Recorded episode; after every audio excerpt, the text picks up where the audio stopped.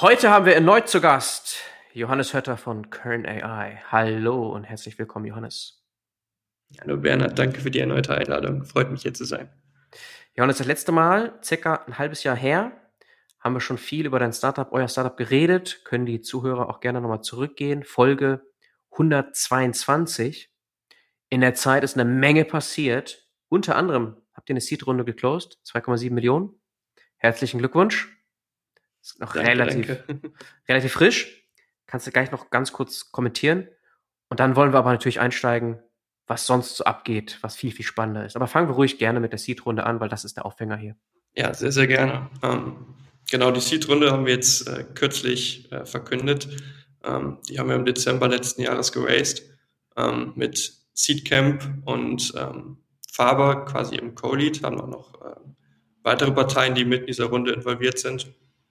Und es ist natürlich für uns ein toller Meilenstein, diese Runde gesammelt zu haben. Ähm, gibt auch uns ein Zeichen, dass wir in eine sehr, sehr gute Richtung gehen ähm, mit unserem ja, Startup, was ja äh, durch, durch kommerzielles Open Source, sage ich mal, hervorsticht. Und ähm, genau, freuen uns da jetzt in die nächsten Schritte gehen zu können. Yes, das sagst du so selbstverständlich. Äh, man muss natürlich schon sagen, nochmal für die Zuhörer, Zuhörerinnen draußen jetzt vielleicht, die nach einem Jahr oder in zwei, drei Jahren hier reinhören.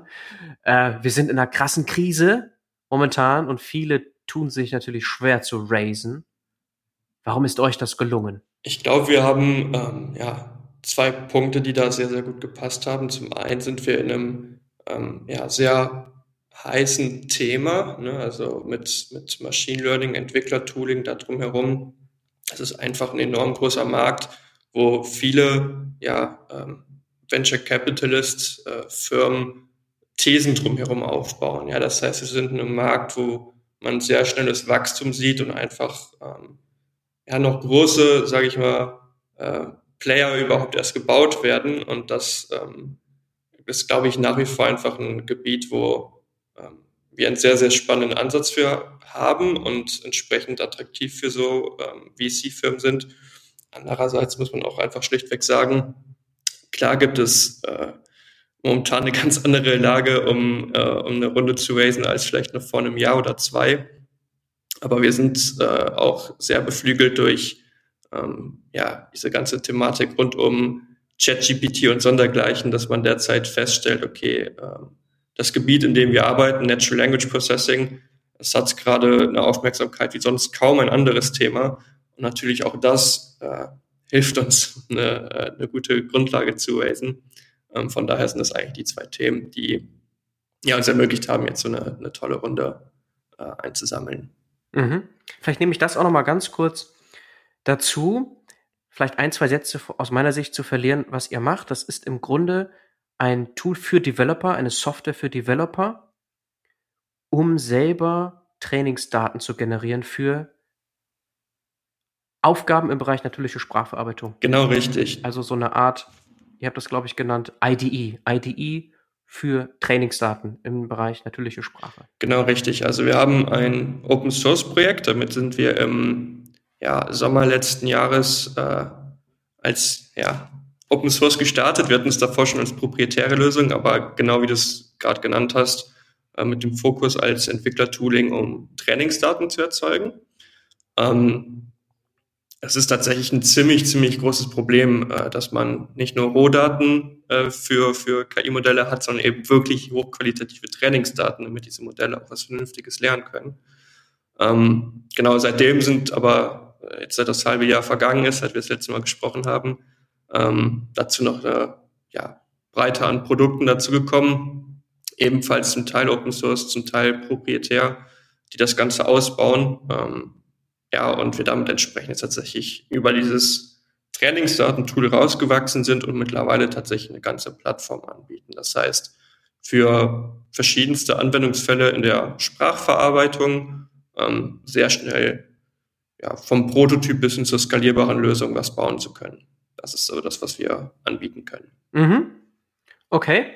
Open Source, darüber haben wir uns letzte Mal unterhalten, wie ihr das Ganze aufgebaut habt. Refinery heißt diese Bibliothek. Hatten wir damals zu der Zeit gerade gesehen, die Schwelle von 1000 Stars übersprungen. Jetzt sind natürlich noch ein paar hinzugekommen, also diese Metrik, so wie Likes in Social Media, GitHub sind es eben Stars.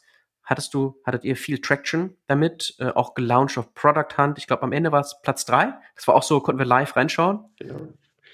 Ja, genau. Also wir hatten ähm, natürlich einen unfassbar guten Start. Also ähm, in der ersten Woche alleine ähm, sind wir ein paar Stellen viral gegangen und haben es geschafft, in Woche 1 150.000 Views auf dieses Repository zu bekommen. Das sind natürlich nicht alle von direkt zu Usern konvertiert, aber äh, da ist eine Menge von übrig geblieben. Und ähm, wir hatten tatsächlich ehrlicherweise nicht das Ziel, einfach eine Menge an Stars zu erreichen, sondern wir hatten eigentlich von vornherein das Ziel zu schauen, wie kriegen wir es hin, ähm, ja, sehr interessierte User zu bekommen für dieses Open Source Projekt, also wo wir wirklich irgendwie ähm, User haben, mit denen wir gut daran weiterarbeiten können ähm, und Feedback einsammeln zu können, um zu schauen, worin wir uns weiterentwickeln müssen, damit es ähm, ja, gut weiter wachsen kann, damit wir nicht einfach nur ein Hype-Thema einmal kurz bleiben, sondern was Vernünftiges bauen können für eine längere Zeit. Mhm. Das hat seitdem bisher sehr, sehr gut geklappt. Mhm. Yes. Also so ähnlich wie Social Media geht es nicht nur um Likes, sondern um Engagement. Das ist hier genauso. Was ihr wollt, sind eben Menschen in der Community, die mitentwickeln, mit euch Feedback abgeben. Und da ist ja auch einiges entstanden, habe ich gesehen, das musst du gleich mal ausführen. Nur noch eine Sache, weil du gerade ChatGPT reinbringst, ist in aller Munde, sehen wir alle, nutzen wir auch irgendwo alle wahrscheinlich. Statistisch gesehen ist die Wahrscheinlichkeit groß, dass viele unter den Zuhörerinnen und Zuhörern erst recht in dieser Zielgruppe ChatGPT kennen und selber nutzen. Nee, aber was ich eigentlich fragen wollte, auch mal kritisch, A, ja, das über, überlappt jetzt zeitlich mit eurer Runde und alles. Ist das wirklich voll in eurem Sinne. Also hat es euch wirklich geholfen beim Raisen oder war es nicht auch so ein kritischer Punkt? So, hey, da gibt's auch APIs von OpenAI. Vielleicht machen die auch so etwas in der Richtung Trainingsdaten oder Daten labeln und daraus Trainingsdaten machen, einen eigenen Korpus bauen, eine eigene Art von ChatGPT für dich, für dein Unternehmen. Ist das nicht irgendwo auch ein Competitor vielleicht? Das ist ein super Punkt.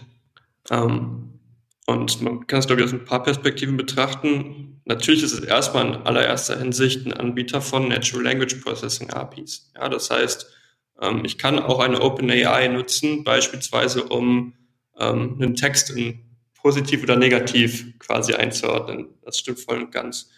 Ähm, das heißt, aus der ersten Brille, ja, es ist ein Competitor. Aus der zweiten Sicht sehen wir das aber ähm, ziemlich positiv, weil A hat es erstmal sehr viel Aufmerksamkeit auf dieses ganze Feld gebracht. Ähm, das heißt, im letzten Sommer hat man oftmals noch sehr viel mit wirklich den Data Scientists vor allem nur sprechen können über dieses Thema Sprachverarbeitung. Jetzt ist das viel breiter bekannt. Ne? Also jetzt, äh, was letztens, was ich beim Friseur ähm, erzählt bekommen habe, wie der Friseur das äh, ChatGPT-Modell eingesetzt hat, um ein bestimmtes Thema zu recherchieren. Das wäre im Sommer letzten Jahres noch nicht passiert, dass das so in der breiten Masse irgendwie interessant gewesen wäre. Ähm, und wir haben hier diesen Fokus darauf, dass wir sagen, wir helfen Unternehmen, das wirklich produktiv einzusetzen. Ja, das heißt, ähm, was wir beispielsweise machen, ist, wir nehmen ein Large Language Model wie beispielsweise GPT-3 von OpenAI. Und ähm, wenden das auf den Trainingsdaten dann der Unternehmen an. Das heißt, ich habe vielleicht ein ähm, Problem in der Versicherung mit sehr spezifischen Domänenwissen. Und wir helfen halt dem Unternehmen dabei, so ein OpenAI, wenn das datentechnisch geht, mit zu integrieren, aber darauf halt eben auch diese letzten äh, 20 Prozent, sage ich mal, die aber dann am Ende des Tages sehr, sehr wichtig sind, um so ein Modell produktiv zu schalten, die freizulegen. Das heißt, ähm, für uns ist ein OpenAI tatsächlich eine Zutat in einem Rezept, wenn man das so sagen will. Ähm, und ähm, am Ende des Tages sind für die Unternehmen oftmals dann das Endergebnis wichtig und dass dann OpenAI mal mitspielt, das, das hat uns bisher sehr in die Karten gespielt. Okay. Aber auch jetzt mal in der Umsetzung kann es also sein, dass ich GPT, die Power, nutzen kann, über eure Technologie. Absolut. Nehmen wir mal ein ganz simples Beispiel. Gehen wir mal davon aus, ähm, jetzt eine Versicherung beispielsweise hat ein Postfach, in das diverse E-Mails einfach eingehen. Ja, also sowas wie ein Info-Ad-Postfach. Mhm. Und man möchte jetzt ein Modell bauen, was automatisch, jetzt mal ganz simpel gesagt, einfach erstmal nur erkennt, worum geht es da, damit ich das dann entsprechend weiterrouten kann. Also Sprachverarbeitung geht natürlich noch viel weiter als das, aber nehmen wir mal diesen Use Case. Man könnte jetzt sagen, ähm, man definiert bestimmte Kategorien und fragt GPT ab, ähm, diese Kategorien bitte für meine eingehenden Mails zu erzeugen dann lande ich vielleicht bei einer 80% Genauigkeit. Also jetzt einfach nur als Beispiel. Ähm, mit unserer Lösung könnte man dann sagen, okay, ich nehme das GPT-Modell, ich nehme aber auch noch Heuristiken aus irgendwie dem Fachwissen meiner Experten und Expertinnen, also beispielsweise bestimmte Schlagwörter, Synonyme, solche Dinge und ein vielleicht auf meinen E-Mails extra antrainiertes Modell, ja, was OpenAI vielleicht gar nicht hat, sondern was auf diesem Domänenwissen ganz spitz trainiert wurde. Die drei werden kombiniert und dann habe ich eine 95% Genauigkeit. Ja, das ist quasi der Ansatz, den wir wählen, dass wir sagen, misch doch diese Modelle zusammen. Und was der zweite Punkt ist, der uns so besonders macht, ist, ähm, da ist am Ende des Tages, weil ja, diese ja, Software, die dahinter dann eingesetzt wird, das ist oftmals irgendwie ein Teil Algorithmus, ein Teil Trainingsdaten. Und der Algorithmus wechselt tatsächlich relativ häufig. Also was passiert, wenn jetzt GPT-4 rauskommt? Ja, dann muss man das austauschen. Die Trainingsdaten sind aber meistens unternehmensspezifisch. Also so ein bisschen das Intellectual Property, wenn man möchte. Und mit unserer Software ähm, baut man primär die Trainingsdaten. Ne? Das heißt, egal ob da jetzt irgendwie GPT-4, 5 oder was auch immer kommt, ähm, was am Ende des Tages, sag ich mal, fest im Unternehmen bleibt, also länger lebt als der Algorithmus, sage ich mal, das sind die Trainingsdaten. Und die können wir uns enorm gut aufbauen. Mhm. Aufbauen und managen. Exakt, genau. Mhm.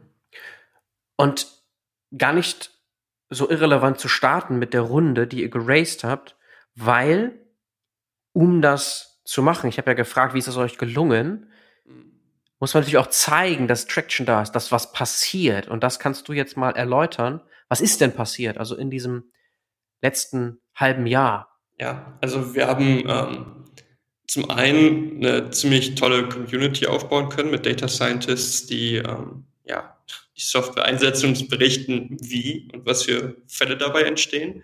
Also wir haben, mein Lieblingsbeispiel ist, wir haben einen Data Scientist in unserer Community.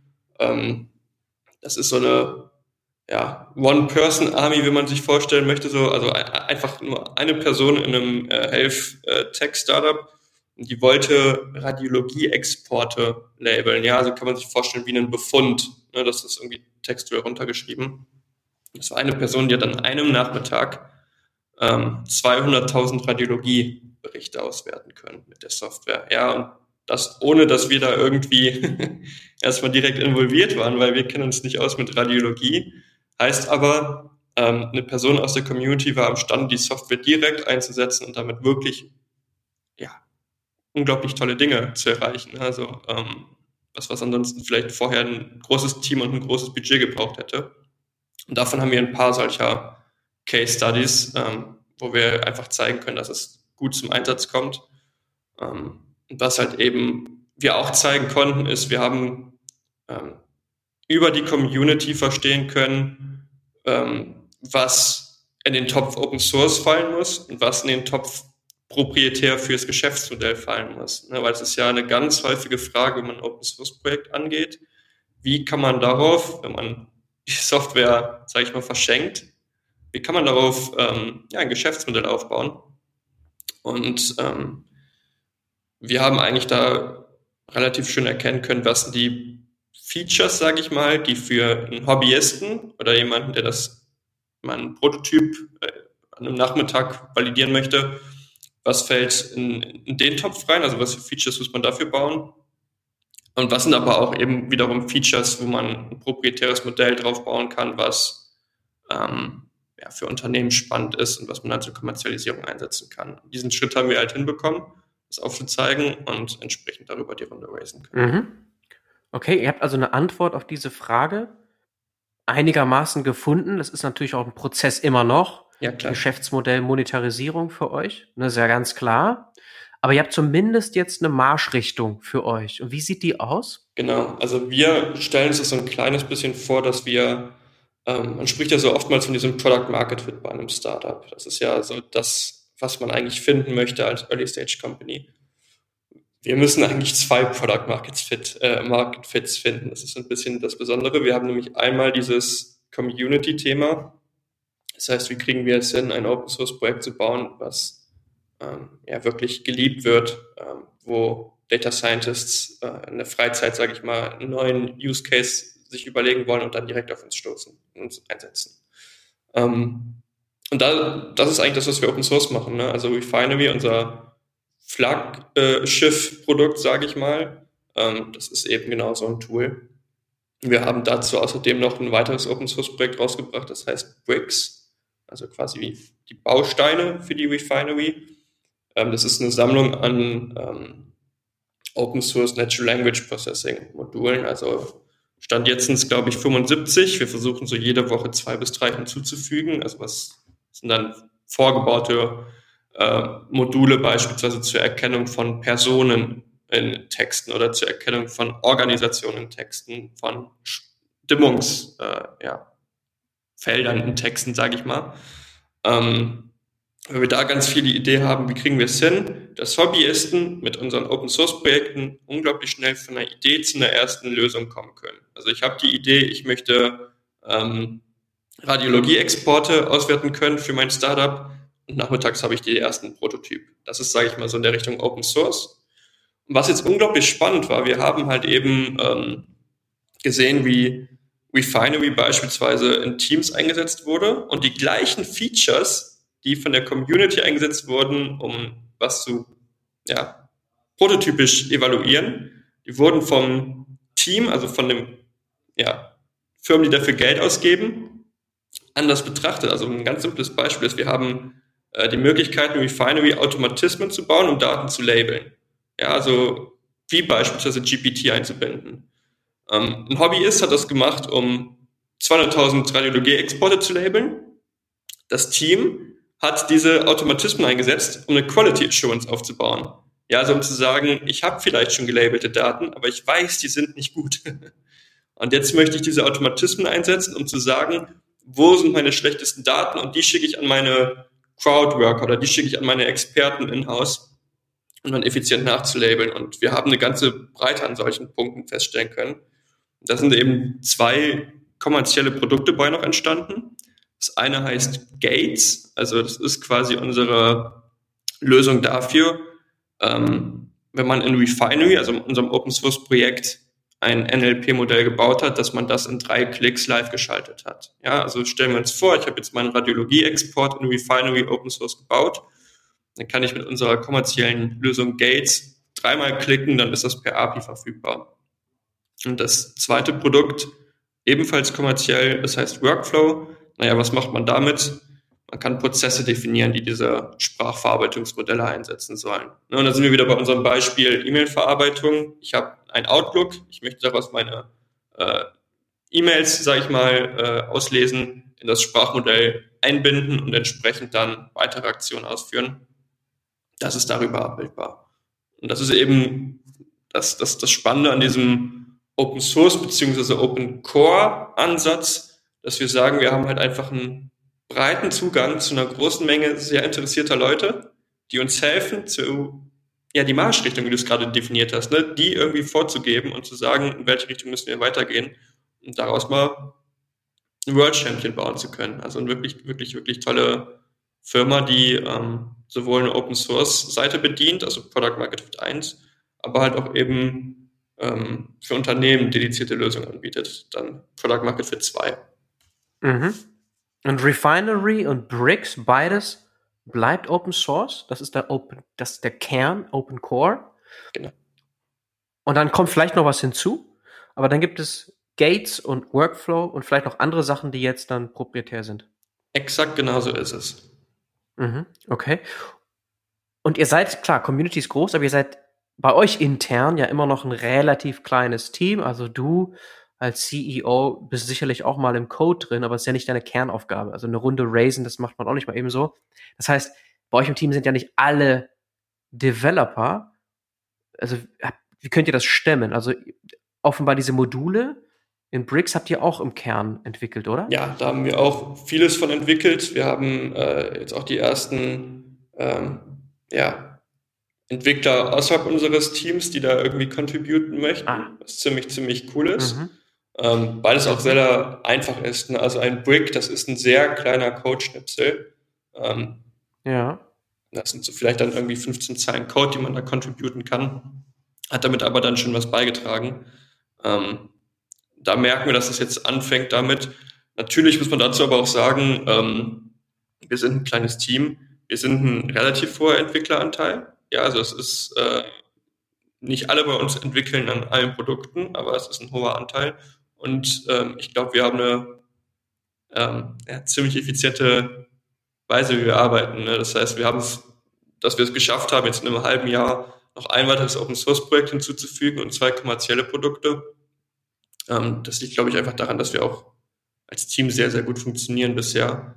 Ähm, da muss man sich dann, wenn das Team irgendwann mal wachsen wird, glaube ich, werden wir ganz neue Herausforderungen bekommen, diese Effizienz beizubehalten. Das ist aber gerade das sehr Schöne an diesem kleinen Team, dass ähm, wenig Bürokratie, sage ich mal, ist, ähm, kurze Kommunikationswege und wir dadurch einfach ja, sehr schnell programmieren können.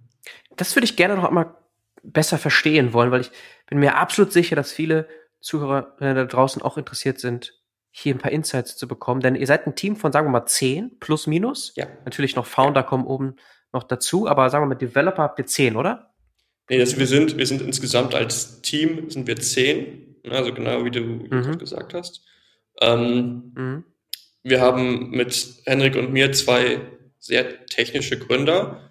Ähm, Henrik ist tatsächlich ja. eigentlich gar nicht mehr im Entwickeln. Henrik äh, kümmert sich um sage ich mal, die ganzen organisatorischen Themen, ähm, sowas wie eine ISO-Zertifizierung. Ähm, das ist dann quasi was, worum Henrik sich viel kümmert. Und bei mir ist es, sage ich mal, unter der Woche hauptsächlich Fundraising und Go-to-Market-Themen. Also Fundraising jetzt natürlich dann nur noch sehr wenig, äh, Go-to-Market dann viel mehr und am Wochenende was programmieren.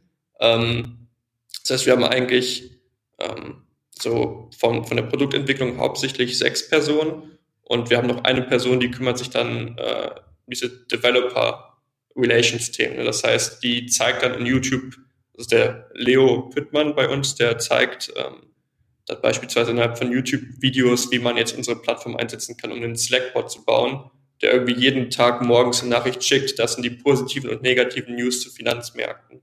Ansonsten ist das Produktentwicklung. Und ähm, wir haben, glaube ich, ähm, sehr gut hinbekommen. Wir machen ähm, im Team ähm, regelmäßig so Lernsessions. Das heißt beispielsweise bei uns ähm, ein Entwickler fokussiert sich darauf, wie kriegt man jetzt ähm, besonders gut Websockets eingebunden. Das ist quasi eine Technologie, die wir nutzen. Das wird schnell irgendwie intern über, über eine Lernsession an Freitagnachmittags verteilt. Und auf einmal haben wir ein Team, was sich in vielen Technologien sehr, sehr gut auskennt. Und dann haben wir einen guten Fokus, wer arbeitet an Refinery, wer arbeitet an Bricks, wer arbeitet an Gates und wer arbeitet an Workflow. Ähm, haben aber ein großes Wissen schon im Team und damit kann man super schnell entwickeln. Okay. Und um das noch besser zu verstehen, warum ihr so krassen Output habt, mit dann sechs Menschen in so kurzer Zeit, halbes Jahr jetzt, was wir gerade hier als Zeitfenster haben, was ihr da an Output hattet, allein in diesem Zeitfenster, aber vorher ja offensichtlich auch schon, ist einmal Multiplikation mit der Community, weil die ja mitunter mitentwickelt sicherlich ein Punkt dabei. Aber es muss auch auf einer Metaebene nochmal ein, Pluspunkt hier sein. Sowas wie Accountability oder vielleicht auch so eine Art Zusatzmotivation, weil ihr ja auch Teil der Community seid. Also ihr macht die Community, aber ihr seid ja auch Teil dieser. Das, das, wie kann man das verstehen? Also für die da draußen noch, ist das ein Punkt? Also mir kommt es nämlich so vor, dass das den Output nochmal erheblich erhöht und das ein weiterer Vorteil ist von Open Source, Open Core, mhm. ist dieser Community-Gedanke für den eigenen Output. Zu 100 Prozent, zu 100 Prozent. Also das, was du eingangs gesagt hast, mit dem, ja, wir äh, haben auch noch externe Personen, die mitentwickeln, das würde ich nur halb unterschreiben. Ne? Also wir haben jetzt die ersten Contributor auf Bricks Seite, ansonsten ist das maßgeblich Feedback mhm. rund um welche Features müssen wir weiterbauen.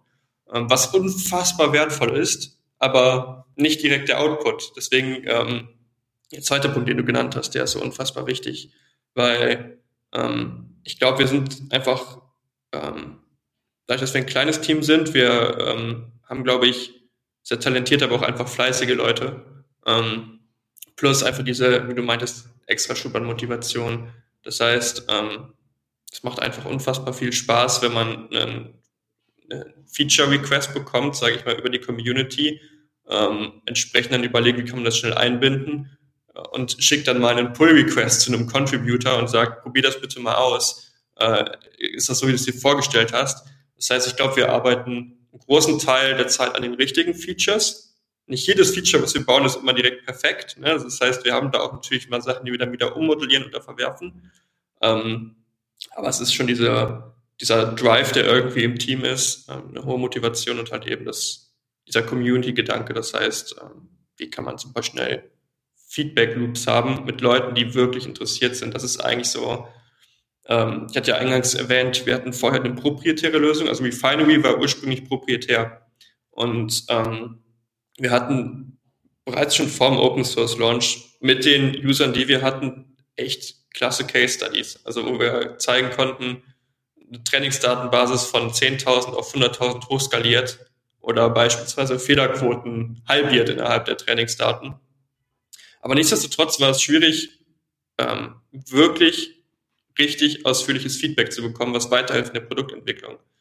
Ähm, weil wir erkannt haben, dass Entwickler und Entwicklerinnen für proprietäre, proprietäre Lösungen sich nicht so sehr interessieren wie für Open Source Lösungen.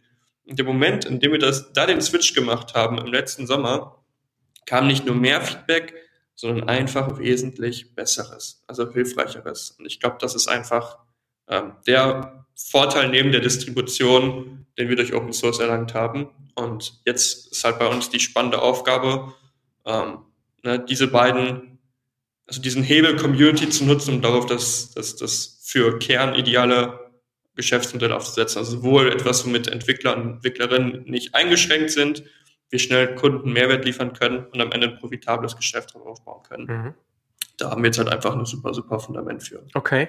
Und dann ist das so eine Art Marktforschung gleichzeitig, weil Gates und Workflow ist genau deshalb entstanden, weil du gesehen hast oder ihr gesehen habt, hey, das wird gesucht, das brauchen die Leute da draußen. Hm? Genau, also du hast ja eigentlich, wenn du es dir so vorstellen möchtest, ähm, von der Open Source Seite schon zum Teil ja, Individualisten und Teams, die das einsetzen, die sagen, wir, wir lieben dieses Grundprodukt schon, wir möchten das gerne weiter einsetzen, aber folgende Sachen verhindern uns beispielsweise noch, das produktiv zu schalten. Ja, und dann muss man da sehr genau hinhören und versuchen zu differenzieren, ist das gerade ein Problem auf Community-Seite? Ja, also ist das darum, dass, dass man möglichst schnell eine Idee mal ausprobieren kann oder ist es eher was auf äh, Team- oder Enterprise-Seite? Also etwas, was eine Produktivschaltung verhindert und da halt genau hinhören und darauf die Produkte bauen. So sind Gates und Workflow entstanden. Mhm. Mal da so aus einer etwas entwicklernäheren Perspektive, warum ist das so? Also das wundert mich ein bisschen, weil es gibt ja gerade in den letzten zwei, drei Jahren enorm viel im MLOps-Bereich. Ob das ein, also in der Cloud, Google selbst mit, mit Vertex AI oder mhm. äh, ob das ähm, MLflow ist und, und, und. So viel Tooling schon. Warum braucht es dann das noch, was ihr jetzt baut? Gates kam ursprünglich aus dem Punkt, dass, also Refinery ist ja ein Tool, mit dem kannst du Trainingsdaten aufbereiten und dann im Anschluss darauf ein Modell trainieren, auf den Daten. Und so haben wir es auch gebaut. Und wir hatten einfach sehr oft das Feedback bekommen, ähm, die Automatismen in Refinery sind klasse, weil da ist ein GPT drin, da ist ein äh, Active Learning Modell drin, da sind irgendwie äh, Heuristiken aus dem Fachbereich drin. Das heißt, wir haben zum Teil erklärbar, das sind super tolle Ergebnisse. Das Modell, was wir darauf trainieren, das, das, das ist tatsächlich gar nicht mal so gut wie die Automatismen in Refinery. Ja, also das ist häufiger passiert. Ähm, nur war Refinery immer auf ein Batch ausgelegt. Das heißt, du arbeitest nicht auf einem Realtime-Datensatz, sondern Refinery war bisher immer ausgelegt auf ähm, 10.000 Zeilen aus einer Excel-Datei beispielsweise. Ähm, und entsprechend haben wir Gates gebaut, weil wir einfach gemerkt haben, okay, die Leute interessieren sich für, für, für diese Refinery-Mechanismen, aber halt in Realtime. Ne? Und entsprechend das dann direkt als API verfügbar zu haben. Ähm, und das zweite mit Workflow ist ursprünglich daraus gekommen, dass ähm, der Wunsch danach bestand, wirklich komplexe Trainingsdaten-Pipelines aufzubauen. Also beispielsweise zu sagen, ich habe 1000 ähm, Texte, die sind wirklich einfach original, also echt, die sind entstanden. Also da habe ich irgendwie eine Typeform oder was auch immer ähm, und daraus Daten gesammelt. Und jetzt möchte ich aber mir irgendwelche Pipelines bauen, um dann nochmal irgendwie 10.000 Daten extra zu generieren über OpenAI und das dann in Refinery zu bündeln oder ich möchte irgendwie ähm, ja, in irgendeiner anderen Form eine Pipeline aufbauen. So ist Workflow entstanden. Das heißt, Workflow war ursprünglich eher äh, noch nicht für die komplette Workflow-Automatisierung, sondern eher als Trainingsdaten-Workflow. Ähm, und es hat sich daran relativ schnell daraus ergeben, dass es dann nicht mehr nur für Trainingsdaten eingesetzt wurde, sondern wirklich für komplette Automatismen. Ähm, so ist das ein bisschen entstanden und ich erkläre es mir aus der Brille, dass auch wie das Datenlabeling selber MLOps unfassbar breit ist. Ja, also wir können man, kann man ja überlegen, so ein bisschen die Richtung, was gibt es alles für Felder, was gibt's, also es gibt Sprachverarbeitung, es gibt Bildverarbeitung, es gibt Fraud Detection, ne? und ich glaube, ähm, das sind immer sehr spezielle Probleme, in denen man sich da äh, Lösungen bauen muss. Ähm, und ich glaube, in der Sprachverarbeitung geht es halt maßgeblich darum, wie kriegt man gute, gut aus unstrukturierten Texten strukturierte Informationen, also wie kann ich quasi den Namen oder die Organisation aus dem Text auslesen. Ähm, und da gab es einfach großen Bedarf für bisher. Also ich hoffe auch, dass das weitergeht und dass der Bedarf weiter wächst. Mhm. Ähm, aber anscheinend gab es für dieses dedizierte Problem, was wir da hatten, entweder gab es dafür noch nicht die Lösung, die sich gewünscht wurde, oder wir haben schon 80 Prozent der Strecke abgebildet und die letzten 20 Prozent wollte man dann auch noch mit uns machen. Mhm. Das ist so ein okay. bisschen, wie ich es mir herleite. Mhm. Stark. Natürlich noch einen Tacken früh, vermutlich zu sagen. Aber selbst wenn eins dieser beiden oder in der Zukunft ein anderes Produkt nicht funktioniert, ihr baut ja kontinuierlich weitere, ne? Das ist ja auch dann wahrscheinlich das Mindset. Es wird hin und wieder auch mal was nicht funktionieren.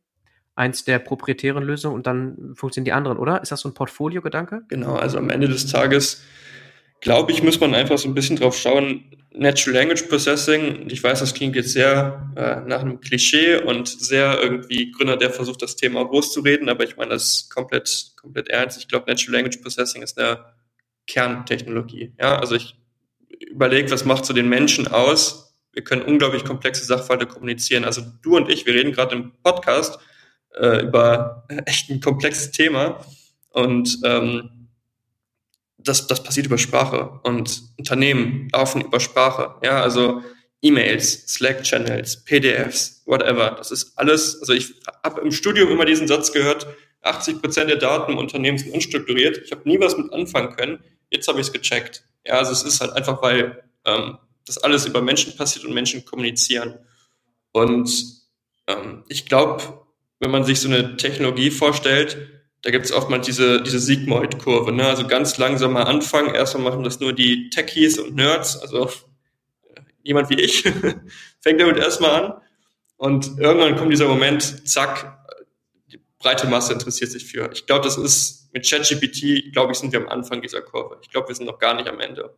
Ähm, und ich glaube, ganz, ganz viele von den Problemen, zu denen man Lösungen bauen kann, Hand aufs Herz, die entstehen erst noch. Ja, also ich glaube, was wir jetzt gerade viel machen mit Unternehmen, wir gucken, äh, die ersten Probleme zu lösen.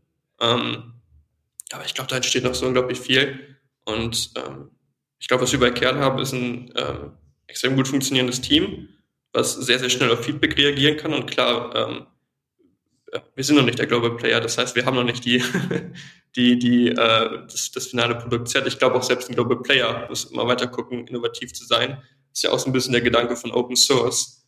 Ähm, und nein, absolut 100 Prozent. Das heißt, wenn, äh, sage ich mal, ähm, wir merken, dass, dass, dass es jetzt ein initialer Bedarf war und der aber dann gedeckt ist und wir dann irgendwie doch nochmal irgendwie schauen müssen, Produkte anders anzugehen, ähm, dafür sind wir jetzt Startup, ne? dafür machen wir das und dann werden wir dann in die Richtung schauen. Aber ich glaube, ähm, die Marschrichtung, wie du es gesagt hast, ich glaube, da, da gehen wir in eine gute Richtung ähm, und sind nicht komplett auf dem falschen, falschen Weg.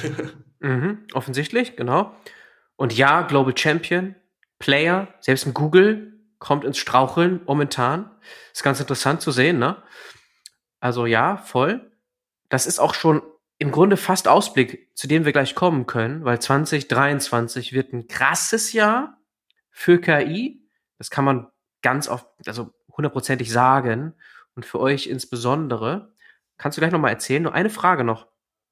So Richtung Vertrieb. Machst du oder müsst ihr Vertrieb machen für diese proprietären Lösungen oder ist das von diesem äh, Bottom-up-Ansatz her gar nicht nötig? Nee, das ist ein Hybrid. Also bisher. Ne? Also ich weiß auch nicht, ob das äh, sich in den nächsten zwei, drei Jahren dann noch mehr in eine Richtung begeben wird. Aber ähm, wir haben eigentlich Bottom-up und Top-down, wenn man so möchte. Das heißt, wir haben irgendwie schon in den Unternehmen diese typischen Champions, also äh, sag ich mal, die Data Scientist-Seite schon auf unserer Seite. ähm, das ist unfassbar hilfreich. Ähm, mhm. Aber nichtsdestotrotz machen wir natürlich auch noch ähm, relativ viel Outbound und da muss man gerade bei so einem Thema wie Natural Language Processing echt schauen, ähm, was ist ein cleverer Ansatz, weil unser, unser Outbound, der ist zum Teil tatsächlich noch so ein kleines bisschen ja, aufklärend, wenn man so möchte. Ne? Das, was ich gerade meinte. Also ähm, zum Teil fangen Leute sich jetzt erst an, Gedanken zu machen, wie wird Natural Language Processing das Unternehmen betreffen. Ähm, und dann muss man halt in die Richtung wirklich noch mit, mit schauen. Aber ähm, es ist ein Mix. Also wir haben sowohl, ähm, sag ich mal, über ganz typisches Inbound, also einfach eine Website, die, die, die uns Leads bringt. Wir haben eine Community, die uns Leads bringt, äh, aber wir machen auch nach wie vor Outbound. Ähm, und ich gehe stark davon aus, dass die Community so ein Hebel für uns sein wird, aber dass wir nach wie vor trotzdem Outbound machen. Also da gehe ich sehr, sehr stark von aus. Okay. Und wie muss man sich das vorstellen? So verkaufst du, verkauft ihr dann Gates eher oder ihr verkauft eher die Lösung wahrscheinlich? Und das ist dann, weil ihr könnt im Outbound, nehme ich an, nicht Developer ansprechen, sondern da sprecht ihr eher mit einem CTO zum Beispiel oder so. Da ist eher die Lösung an sich zu präsentieren, oder?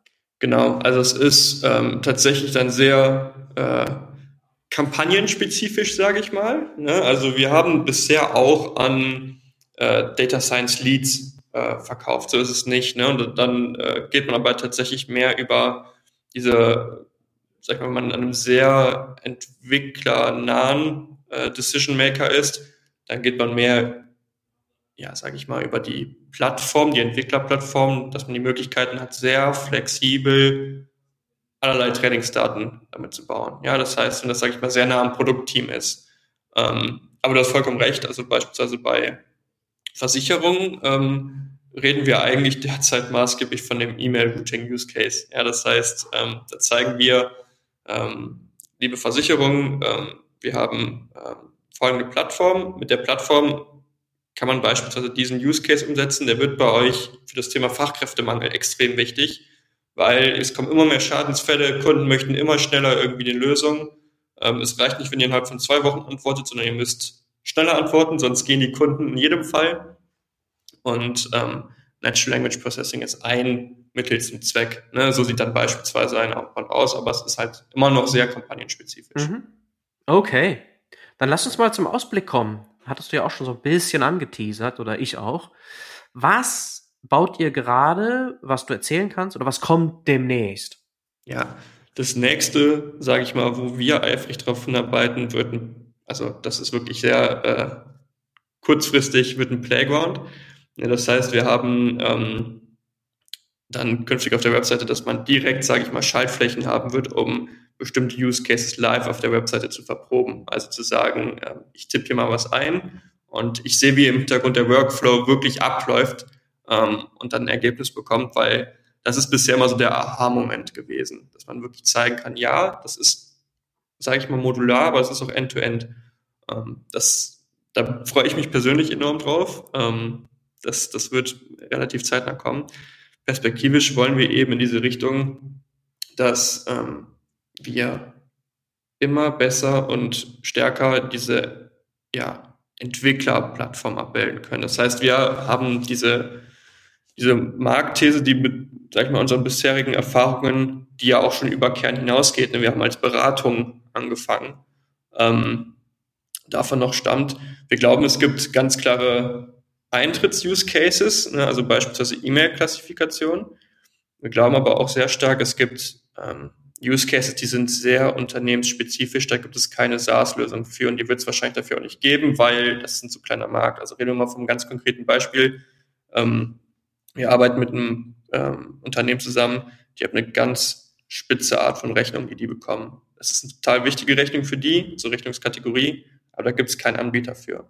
Ähm, und genau für solche Fälle wollen wir halt eben auch eine Lösung bieten können, damit da Teams eigenständig was bauen können und ähm, ich glaube, wir sind auf einem sehr, sehr guten Weg und die Richtung werden wir mit Feedback ne, der Community, ich glaube, das, das ist schon im Fleisch und Blut, ähm, werden wir weitermachen. Das heißt, schauen, wie kann man dafür was wirklich Gutes anbieten, um Natural Language Processing in Produkte und Prozesse einzubetten. Das ist unser Ziel.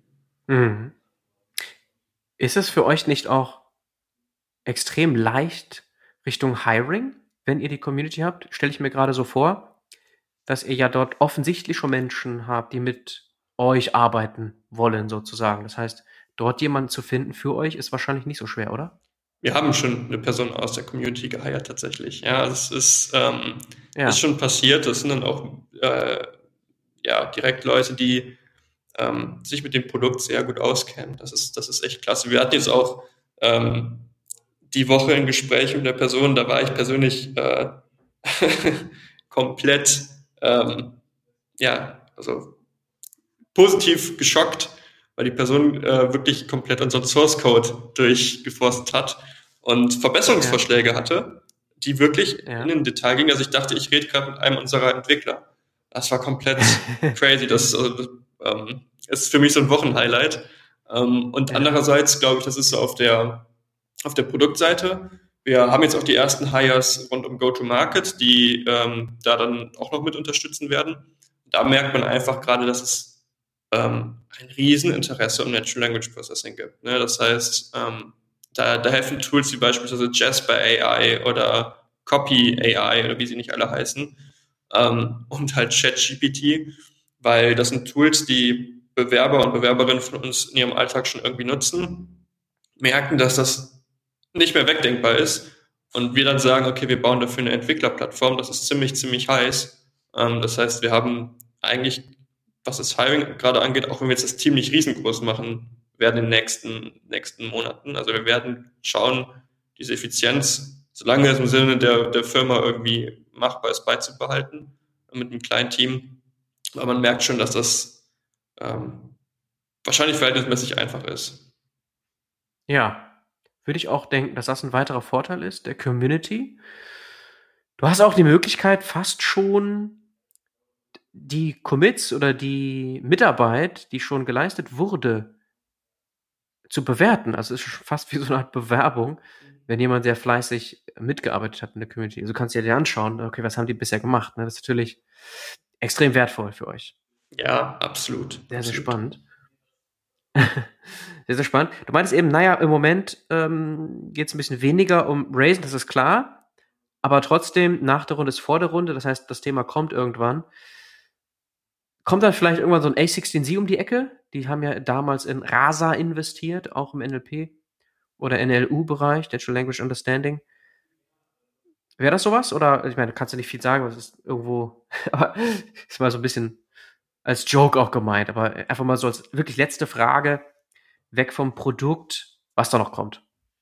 Ja, also ähm, genau, Namen selber jetzt kann ich natürlich schwierig nennen, aber man merkt das total, dass, also ich glaube, gerade so ein ähm, Seed Funding Announcement ist dann auch nochmal was, was sehr, ähm, sag ich mal, auch viele Leads auch Investoren-Leads sind. Ne? Also es ist halt einfach so, sehr viel auch von Übersee ähm, und äh, auch wo halt einfach schon echt große Namen dabei sind. Ich muss aber auch ehrlicherweise zugeben, ähm, ich, mich freut das sehr und ich äh, glaube auch, dass die, ne, also ich, mir ist vollkommen bewusst, dass die nächste Runde kommen muss. Aber ich will mich davon auch ehrlicherweise nicht zu sehr blenden lassen, sondern ich denke jetzt, wir haben jetzt erstmal eine gute Runde geraced. Wir haben jetzt erstmal relativ gut an Ressourcen. Ähm, ich ähm, bin in einer unglaublich, unglaublich dankbaren und ähm, ja, also Lage, die ich wirklich schätze, dass, dass wir eines der Startups sind, die gerade in einer schwierigen Lage geraced haben und ähm, versuche aus diesen Punkten ähm, zu schnell zu viel zu raisen, die Firmen in den letzten Jahren vor uns gemacht haben, die ich übrigens vielleicht auch so gemacht hätte, wenn ich damals in der Lage gewesen wäre. Ich versuche daraus jetzt zu lernen und zu, zu sagen, wir haben jetzt erstmal eine gute Grundlage ähm, und wollen jetzt gut, gut schauen, dass wir darauf weiter ausbauen können. Wenn wir super schnell merken, es geht sowas von in die richtige Richtung, ja klar, dann kann es sein, dass das auch früher kommt als gedacht. Und wir werden auch äh, das Ziel haben, eine Runde zu raisen. Ähm, aber ich habe jetzt ehrlicherweise erstmal viel Fokus darauf, wie kriegt man jetzt äh, die nächsten tollen Meilensteine erreicht.